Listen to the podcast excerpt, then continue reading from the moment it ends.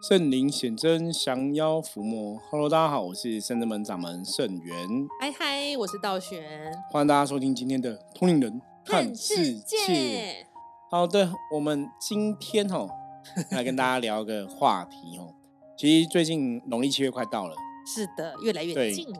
所以农历七月哦，我们刚刚包大人有来，嗯呀，有提醒大家一些事情，我觉得也跟大家分享一下哦。那待会我们再继续来跟大家聊包大人为什么会来哈。因为农历七月到，刚刚包大人有指示几个东西，也许大家可能觉得啊，这不是都老生常谈吗？包大人跟他讲，山上、海边、水边，农历七月不要去。嗯，我觉得这提醒很好啊，因为我本来想说。那个圣正门休假，我想要去那个喘口气，是不是要开车去山路绕绕？听到以后应该就不去了。我去百货公司逛逛可以。对，农历七月不要去，其他时间去了哈。对。那为什么农历七月不要去？哈，以前我我们通人看世界一直跟大家讲是能量世界的法则嘛哈。大家有印象就是能量世界法则，基本上能量是这样子，内能量跟外能量，内能量是我自己的认为，我自己的感受，外能量是现实的外在的一个状况哈。那因为农历七月这件事情，因为外能量就是大家认为或是风俗民情习惯。我们先讲嘛，因为大家觉得七月是鬼月，阿飘要放假，阿飘会变多，所以农历七月的确会有比较多一些负面能量的一个产生哦。那的确跟大家的一个心念会有这个连接的一个关系在，所以农历七月会是这样子。那因为大家认为农历七月阿飘比较多，大家这个传统的习俗哦，都这样觉得，农历是鬼月嘛。对，所以的确负面能量就会更大哦。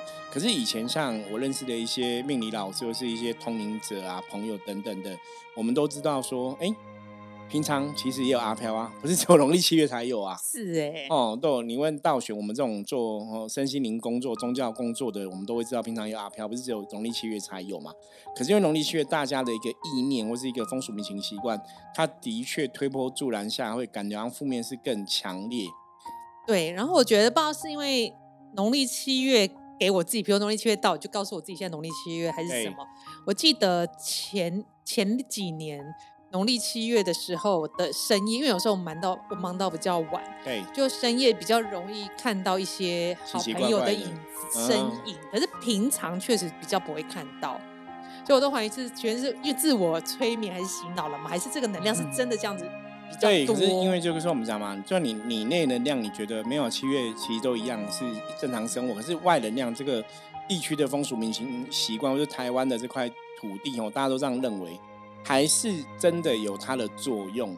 那为什么说山上海边随便不要去哦？以前我们曾经有形容过，跟也跟大家了解哈，就是海边那个海浪有没有是一波波。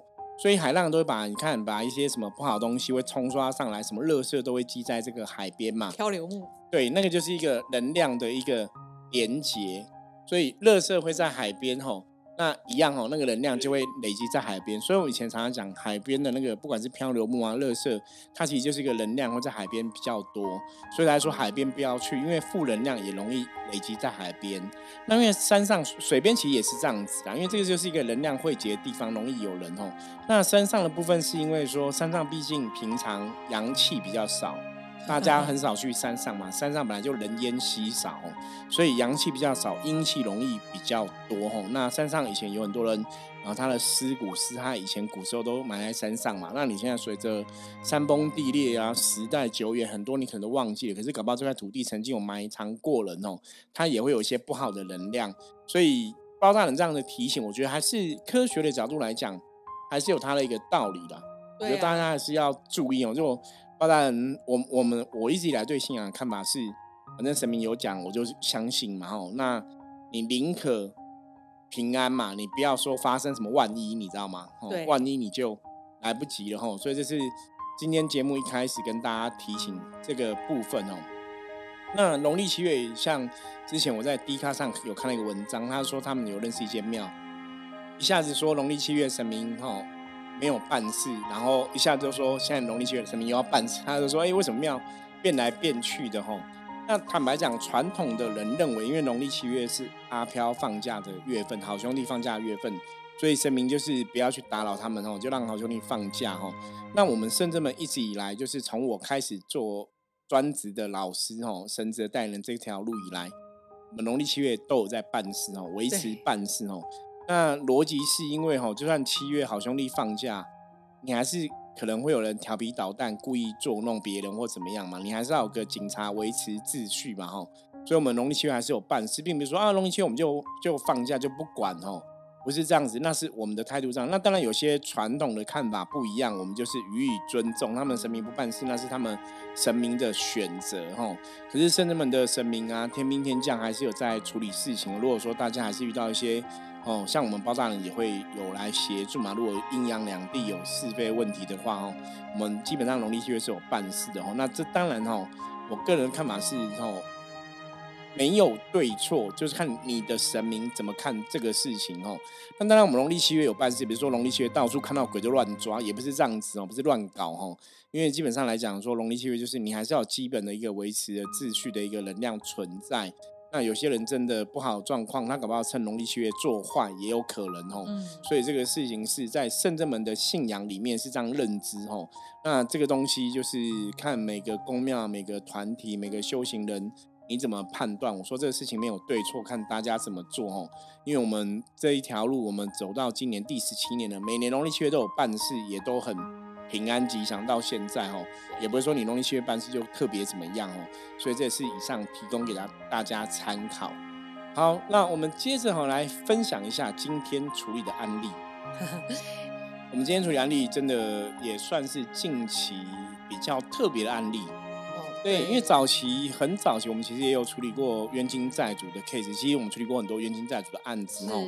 嗯，那通常我以前跟人家讲说，冤亲债主就是在你最衰的时候，你才会有感觉。真的。如果我今天你运势很旺，冤亲债主来了，你其实不会有感觉，因为你运势还在旺嘛，所以。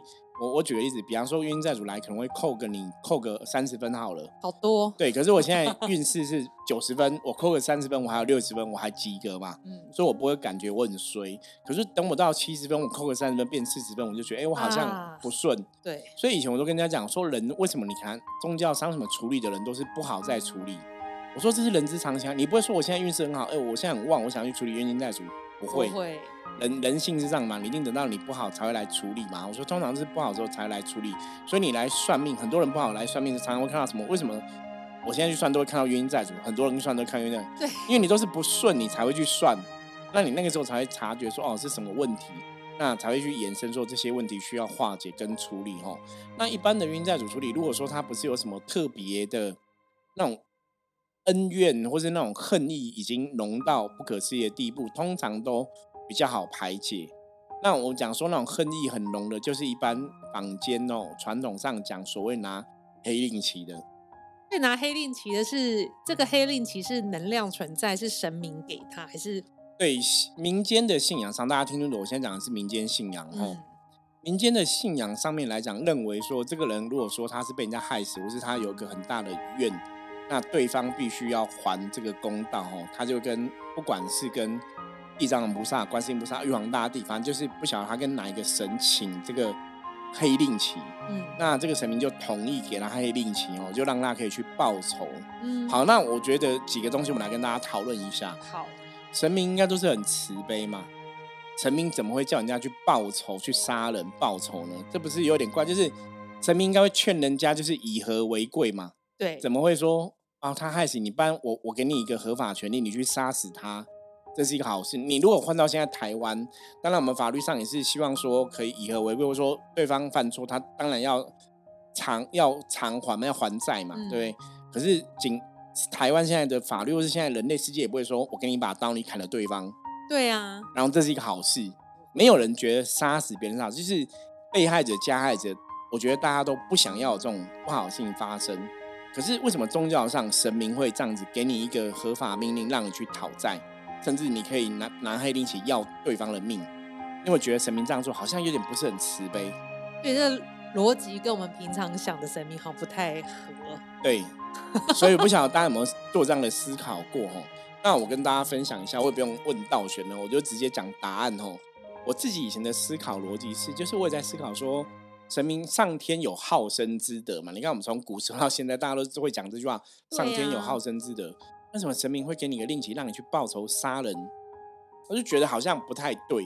我后来了解是，其实那是神明的一个权宜之计。嗯，因为你现在很愤怒嘛，你现在很生气嘛，你想要杀了对方嘛，所以神明说好，那我给你令旗，你可以去杀对方，所以你就觉得神明很公平嘛，你不会不相信神嘛？觉得神明就总是还是伸张正义，站在正义的一方哦，天有天理嘛。对你又觉得对啊，那坏人本来就要受到这个报酬，这是天经地义嘛。所以神明就顺着这样的一个能量，给你这个报酬的几率哦，可能性这样子。啊，什么叫可能性？因为通常你拿这个黑令旗，你要去找对方报仇，你一拿到你去申请，那个都有过程嘛。可能你现在被害死或怎么样，让你去申请什么？等你申请到了黑令旗下来了，人间可能已经过了三百年、五百年、一千年，你懂吗？所以你要去找对方，第一个不容易找，第二个是神明旗给你的令旗，你过了三百年、五百年，搞不好你本来很生气，可是你那个等你拿到之后，你可能没有那么气了，你可能因为愿意原谅对方。所以我觉得那是神明的一个权宜之计。那当然，那也符合人类世界的一个以暴制暴的一个概念。因为古时候人就觉得杀人放火，你就是以以一命抵一命嘛。嗯。所以我们常常讲宗教信仰或是民间信仰，它是根源于人类的一个思想跟风俗民情习惯。以前人就是你杀人偿命是天经地义嘛。所以哎，我可以拿黑力气来报仇也是天经地义。所以才有这种一个说法产生。所以到现代，我刚刚讲，第一个就是时间久了，你可能不会想要逃跑；第二个是，既然有给你黑令旗的神，那也许神明，我我我当初答应你的要求，说给你黑令旗嘛，对。那我现在给你黑令这个这个神，我出来劝你，你可能也会听我讲几句话，嗯，因为我有在乎你的感受嘛，嗯，我说那你可以去报仇，去帮他们调解，对，所以也许时间成熟了就可以调解。所以站在我们圣真们的立场，哦。其实我知道以前传统民间信仰有很多人遇到黑令旗的 case 不处理，可是我们从一开始遇到黑令旗的例子，我们就是努力帮你谈，嗯，就是想办法谈，所以我们今天就有一个想办法谈的案例。可是我觉得包大人很厉害，那我们就前因后果，请那个道玄可以简单跟大家分享一下。是的，因为这是一位善心帮家人求，那家人因为出了车祸，在医院的那个。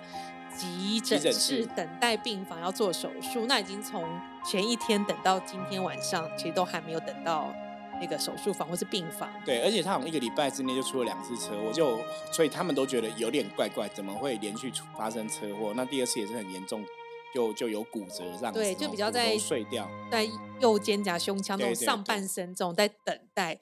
然后呢，习惯总本来都说要手术，他一直也一直演，就好像安排病房跟手术也没有那么顺利，所以他是直接在急诊病房就等待手术这样。然后后来来家人就来帮他求嘛，然后帮他开挂看，那师傅帮他占卜，他就说啊。就冤亲跟劫财煞这两个负能量，主要尤其是冤亲是拿黑令旗的。对，因为这个卦象哈，因为象棋占卜象棋卦真的很准哦，就是他会很清楚写说是什么一个原因。我们常常就会看到一个问题。那以往你要看到拿黑令旗的，他的卦也不会那么清楚，就是有时候我们要推敲。嗯。可是今天那个卦一开，那个感觉能量太强烈，对，很强，就觉得嗯，这是冤亲债主，主要原因是冤亲债主。然后他是有拿黑令旗的，对，而且师傅还说这个状况有点危急，说他这个负能量可能有点强，可能不处理的话，对生命安全会有一些危害。对，然后也很清楚的看到这个占卜直接写出神明入中，就写玄天上帝，所以这个就是要拜托要请玄天上帝来为他做主，去去协调，去化解这负能量状况。所以一开始我们还是念了许多的。玄上帝的圣号啊，或请玄上帝做主来去帮他净化，进进进到后来，一开始都请玄上帝协调去帮忙，那很多些负能量进进进到最后，冤亲还是不肯放手。然后我在请玄上帝帮忙净化的时候，看到那个黑令旗还蛮特别、蛮大张的。对，道群有看到黑令旗，我觉得这也是很厉害的地方，甚至很厉害的地方。对，因为其实让我们想象黑令旗就是一个三角旗、三角形的旗子嘛，但其实我看到是。不是这个形状，其实很大张。然后我就是请神明帮忙去协调，说他们其实很不很不愿意，而且就很希望置置这个善心于死地的感觉，就是能量会一直反弹，一直反弹。可是你有看到黑令旗的图上面图案吗？我觉得写字这个字黑色的棋写白色的字，但那个字看起来很惨。哦我不要去看一下，你觉得很凄厉？了解，就有有点像说原因这样子的感觉吗？写在中间这样子，就你觉得觉得好像很很凄厉，但是因为看看没有字，没有没有很清楚。嗯。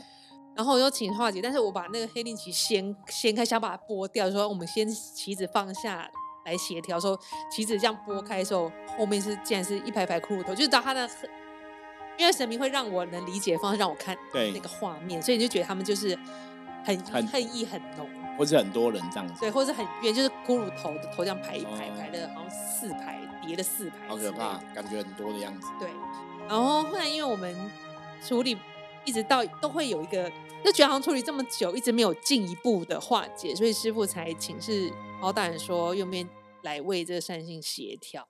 然后师傅保了行不会之后，我们要准备降价。对，那这次蛮特别，是因为降价通常都是团队至少会来四个，就除了包大人以外，还会有牛头马面将军跟七爷八爷将军。对，然后这一次就宝贝后就说，那七爷八爷将军来就好了，然后牛头马面将军先不用。降价。嗯然后在协调过程中，就有听到包大人讲说，其实对方因为他们是合法讨债，对，因为我们不应不应该好像是吓他或胁迫他，或是那种警察赶人那种。有警察暴力让你胁迫，就我们没有这个意思，对没可是很有这个意思怕对方会误会，对，所以牛头马面将军看起来比较威凶猛，嗯，比较凶，法器很大只，对，所以就先没有有包大人跟他们解释，但是我们也是很有很有诚意，想跟你们协调。对，但我觉得今天包大人跟他协调真的算很细心，很包大人真的不会累耶。因为其实我们在退价之后才发现，大概这一段时间跟他慢慢沟通，因为包大人是慢条斯理的跟对方沟通，其实也是沟通在一个半小时，一个半小时，好夸张。其实当然不会累，你要接驾之前，其实我人很累，我在想，我觉得我好累哦，因为我其实这这几天我们都安档的时间嘛，其实工作都整天这样子。然后因为今天早上，因为我们今天下午有上课，所以我早上也是就起来准备课程。是所以我都觉得我我还没有睡吧，我就要起来了。就今天有那种没睡，然后后来忙忙忙，然后我们下午又练功，练功还是会有点小累嘛。然后到晚上觉得哎、应该 OK 了，就晚上一个 case 来这样子，让我们处理又前面很多时间嘛，是念佛啊什么的吼。所以那时候想说啪啦啦，我就觉得哇，我的爸他有点累，你知道吗？好，然后想说好吧，神明既然来有他安排，可是我觉得这是一直以来都很悬，就是神明真的来了，你就好像就不会那么累，就是你那个状况就可以得到一个排除这样子。对，然对包大人真的很慈悲，一而再在一直给他开条件给他，比如说对方不同意，包大人在修正这个条件，希望就是他包大人最大的目的是希望这个法会的善性，就当事人能够呃不要再受这个负面能量影响，医对平安得到好的医疗，然后的平安这样子，希望他们就是也告诉对方冤亲债主说他已经得到教训了，他也受伤了嘛，对对，然后现在时间那么久，他已经投胎了，可能就算你惩罚他、锁他命，他也不知道他到底以前做错什么事情？就好好跟他讲，跟对方讲，然后把能量还给他。比如说，呃，因为包大人意思是说，师傅一坐下一接到包大人，就感觉这个当事人以前几世可能断了人家的骨肉肉、骨肉缘分，对，我觉得包大人在谈这种事情很厉害，因为包大人有个，这也是我今天想呃从年开始也跟大家分享的哦。我就要学神明的慈悲心，就是同体大悲。包大人在劝对方的时候，一直是站在对方的立场。他说：“我今天不是为这个当事人祈求平安，这不是重点，重点是希望你们放下怨恨。嗯，因为对你们来讲，你们就算真的复仇成功，那也没有真的比较好嘛。因为你们当初可能你们的小孩，因为这个故事大概是这样子，因为包人让我感应到的是故事在对方可能有点像是他们是有点像施工偷工减料，他们是公司的主管，嗯，然后偷工减料，然后造成那个有点像山崩，有点像山崩，所以他们的员工就被山崩活埋或者死掉。等于是，可是员工很认真在工作，员工并不晓得公司偷工减料，是公司工程有有什么地方错误，只有那些主管知道。嗯，所以这有点像那种草菅人命。嗯，所以你上级没有弄顾好你的员工，你本来要招你的员工嘛，你怎么会没有招你员工？你怎么会干这种事，让你害死自己的员工？所以那个家人无法理解。那你这些年轻人死掉，家人的他们就绝后了嘛，嗯没有后代嘛，所以那个恨意是很浓烈的。所以包炸人在讨论过程中就跟他们讲说：，那你这样报仇了，你你死去的家人也不会复活啊。对，他就死去了。那你报仇了，你你得到一个怨恨发泄了，这真的是一个最好的结果吗？就好像不是嘛，因为你报仇，然后你小孩子死了啊，然后你们还是分开了嘛，阴阳两相隔嘛。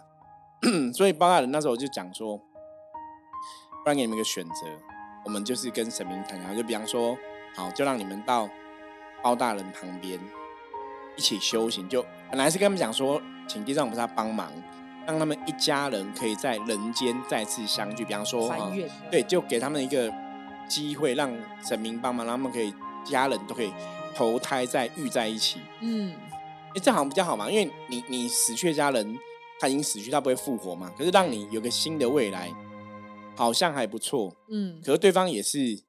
不同意，那个恨恨意很强嘛，太强烈了。所以后来巴人就讲说，不然就这样，不然不要去人间投，因为人间投他可能还要受苦受难呢。人间是苦海嘛，所以就跟他讲说，不然你们就是到包大人的左右。嗯，对，其到包大人左右当兵将一起修行。然后呢，他们又想了一下，就是会跳来跳去，还不同意。包大人才了解说啊。因为在包大人旁边太忙碌，可能太操，太操，太操，可能觉得这太辛苦，可以不要吗？然后包大人就说：“那我们去地藏王菩萨那边好了，请地藏王菩萨写。他们跟地藏王菩萨应该是有缘，因为一开始没多久就要请地藏王菩萨协同帮忙。然后所以在要要到地藏王菩萨那边，他们协调一下，又好像不太愿意，因为好像其实也有点操。对，因为那时候 我记得那时候包大人在讲的时候，我我我那时候接包大人嘛，我的心理感应就是。”几帮人知道说，对地藏菩萨那边也没有比较轻 松，对啊，所以那对，所以后来又还是不 OK，然后后来就是说，不然到观音菩萨那边去，对，然后那菩萨是真的比较慈悲，就是一个慈母的一个形象，比较会去满足大家。那菩萨也会带他们去，如果真的修他们修的好的话，比方在菩萨那边学习修的好，菩萨跟他讲说，最后可能可以到极乐世界去，哎，好像就是让一家人可以一起学习又见面，然后又可以去极乐世界。听起来，听起来这个条件好像比较诱人，是，对，然后他们就同意了。对，那当然这个我们讲的很快嘛，过程里面就是来来那个针锋相对哦，包含用很多方式，然后怎么展现诚意，怎么去施法，怎么去谈。可是这是包大人真的，因为他们不是阴煞或什么，是冤亲，所以包大人都完全没有动怒。完全没有胁迫，都说没关系，你们再想一想。那我们再三分钟，你们讨论一下。对，就是都这样缓缓和和的。但是因为平常我们如果是处理那种有因果关系的卡音，不好的，不好的，包大人就会就谈一谈，如果对方一直一直耍点点点，对，就包大人就会呛虾，呛虾发怒，就会就是不怒而威，就是告诉你们请就是请请事项点，现在给你们好条件，你们不要不要敬酒不吃吃罚酒。真的就是处理一些不好的，包人。该凶也是很凶，可是今天都没有。今天完全没有，因为我真的觉得很特特别，因为我在降假期的将军过程，所以有时候中间我没有注意听，因为有时候突然一个能量很浓的时候，我就在那个能量里面。后来我陆陆续听，就觉得花包大人都没有啊，所以七爷将军他这次也没有凶狠，对。但是我觉得今天很难谈，我降价有一个很强的感觉，就是我觉得一个负压能量很大，就是觉得你我很少这种感觉，就是觉得有个压力一直在。背后挤，就是有一个挤压感觉。然后因为我觉得这个呃黑令旗的冤亲跟平常处理普通的冤亲真的能量上，我觉得差真的蛮多的。他们有他们的坚持跟执执念执着就很强。所以今天画面其实我几乎呃在降价过程中没有太看到什么，然后就是完全遵照包大人的意思去协助。对。我觉得这也是很很特别、很特别的经验呐。嗯，然后处理到最后，当然是包大人还是有给他们的纸钱呐，所有的莲花，包大人都有做主帮他们加持，让他们可以得到所有的能量，对，都回向给他们，然后顺利的才最后一次连续三个行为，对，才协调圆满这样子。对，但是这时间真的是花了很久，包大人真的太细心，我觉得真的是人类要学习的部分。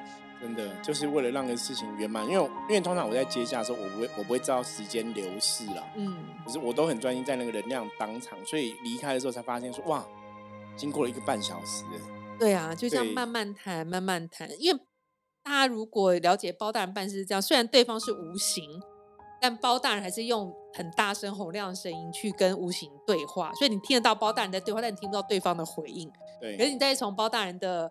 呃，应对中再了解对方的意思，对，大家会听得出来。对，所以我们不是那种默默的，好像包大人坐在那里，好像又冥想的跟对方对话，没有，其实是降价，是真的会讲出声音。所以大家如果说真的有机会来参与，你看一下包大人办事，你就会了解说神明真的是真的是神。对，所以你觉得很神奇。包大人一个人在那边跟无形对话，讲了一个半小时，你们懂这个意思吗？真的是，我自己也觉得，就在那边跟一个空气，在人看起来是空气，但其实是无形。讲了一个半小时，就这样子默默的讲了一个半小时。神非常之有耐心啊！哦，我的天哪，我觉得真的是很难想象，因为我刚刚讲接包人之前其实很累，其实现在接完神，我又开始能量饱满，你每次都这样子充电了，都是都是对，都觉得非常神奇哦。不过我今天我觉得也蛮特别，因为像我刚刚八爷是道顺街嘛，然后道顺就是后来也有印证，因为我刚刚讲说，包大人讲断人骨肉，然后什么土石山崩啊，土石流，道顺说其他有看到树压死很多人这样子，我觉得这也是很特别，就每次我们感应到的东西跟大家对应起来，就大家看到的画面我感应到都是一样。就我们今天算是农历七月之前几天这样，然后没想到遇到一个。拿黑令旗的约定在做案例哦，可是也是想让大家知道说，就算是拿黑令旗，还是有办法谈哦。那我觉得从神明谈判过程，我们也学到很多东西啦。嗯，因为报大人一直在强调，他是为对方好，而不是说为了这个祈求的这个阳间的朋友哦。因为当然对方如果不要逃跑，阳间的朋友可以得到平安吉祥嘛。可是他的出发点真的是为对方好，那你听得出来？对啊，你如果这样子真的报仇成功了，你们还是家人分开。好像也没有比较好，那为什么不能让家人在一起，然后比较好，然后原谅对方，然后我们就是这样子哦，会比较好的一个结果，这样子。对啊，现在谈到最后是真的大圆满、大和解。对，然后要在前提是呃来参加法会的善心，他也很诚心，他能理解说这个故事，包括大勇说要将这个故事跟他讲。对。因为他人在医院嘛，跟他讲，让他理解。对，请他的家人要跟他讲这个故事，让他了解。那可能要起这个忏悔心。对，所以我觉得，要是我是拿黑令旗的原型，我会觉得神明很帮我，就是要我把我以前的故事，让他现在这辈子也知道什么事。我觉得这就是一个很弥补、很修复。对，就是很因为你才会知道说你你犯了什么错，为什么你要忏悔？我觉得那个忏悔才会有力量啦。对，所以这是圣人们神明在处理事情的，觉得很很让人家。甘心的地方啦，哦，也是今天跟大家分享哦，所以一样哦，遇到黑灵奇不要怕哦，一样可以瞧哦，那只是看神明有没有这个智慧，可不可以知道怎么瞧，瞧的圆满哦。好，那以上是我们今天跟大家分享内容，那我们接着来看一下哦，今天大环境负面能量状况如何？一样用象棋象棋占卜抽一张给大家看，红兵哦，红兵是五十分的棋哦，表示说大环境哦。没有太强的一个负面能量，还是有一点点哦。那如果说今天要顺利度过的话，红兵有跟你讲哦，做很多事情都要如履薄冰，就是要小心谨慎哦，小心使得万年船，这是今天最重要的一个提醒哦。很多事情哦，小心就不会出包嘛哦，小心的话，谨慎的话哦，我们就不会发生其他不好的状况，那今天也才能顺利平安吉祥的度过。好，以上是今天跟大家分享内容，希望大家喜欢。如果任何问题的话，让加入我们的 Line 跟我取得联系哦。喜欢我们节目，记得帮我们订阅、分享出去。我是圣正门掌门圣元，同龄人看世界，我们明天见，拜拜。